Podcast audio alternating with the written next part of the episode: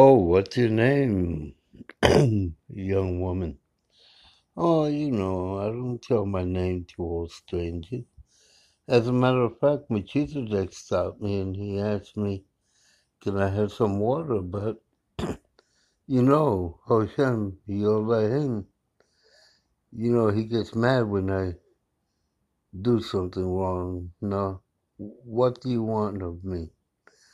Oh, I don't know. My name is Isaac and I live in the Hashim Shemara. Yeah, but you know, I can't talk to you right now because I'm waiting for my husband. Oh, that one is gone. He died. I, my husband's coming. Oh, he died too, but I don't know if I should tell you my name because, you know, you're a stranger. I don't know you. And here in Canaan, you know, it's very hard to keep up with a job when you have children to support and, you know, you have to feed them, clothe them, educate them. I'm only one single mother, and you know, I've had so many children in my life, and my husband is deceased. And but the thing is, we were divorced, so we weren't married then, right? And you still want to know my name? oh my God! As a matter of fact, you know the army's coming, the renegade army, the rebels, uh, because my city's going to be destroyed, and I have to give them shelter. There's three men coming. And I have to go home, you know, and I have to shower, change my dress and everything. Oh, as a matter of fact, here they are. They come bashing into the door. He said, What's wrong with you three? You guys all right? And they say, Who are you? I say, I'm Kenyon. I live here. It's my household. And what do you want of me? Oh, we need a place to rest and sup and everything so we could be on our way by tomorrow. We were just, you know, coming into town with strangers here and we don't know where to go and no inn nearby. Oh, I could take you to an inn. You could stay here in the guest room if you want. My children are in the other room, you know, my mother, my father, aunts, uncles, grandparents are there. It's a big house. You can stay here a while and rest, get your strength back, clean clothes, and have food so you could eat, so you could be resting overnight tonight, and then you can go. Oh, by the way, you mentioned something about uh, your city being destroyed by who?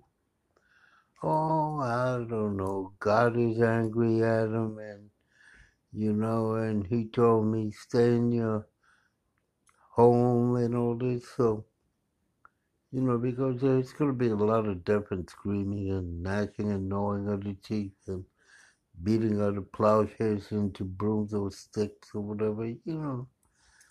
Um, they're just reading very Caligula, maybe. Here in Canaan, there's not too much of a decency, you know, because we have lack of faith and everything. But I've kept my faith uh, by depending on God for everything myself. Oh, I've done wrong things in my life, but you know, God forgave me because I asked Him to forgive me. I'll tell you, since you're here, you know, don't hurt anybody in my family or me, and I'll let you stay here. He said, We're not going to hurt you. Don't worry, you're fine. And your family's safe. You know, we'll make a way for all of you.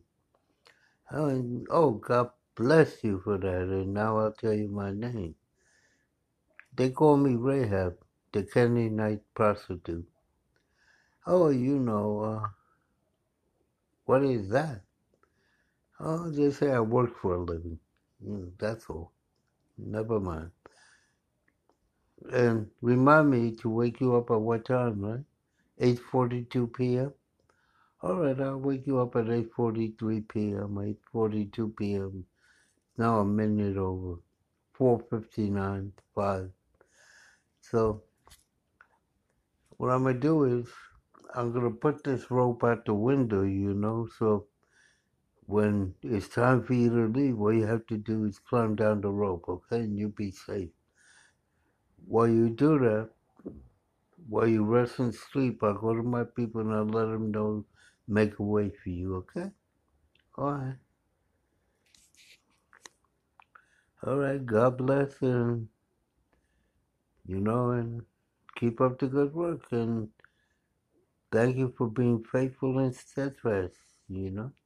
And thank you for not destroying my family and me. You know that, right?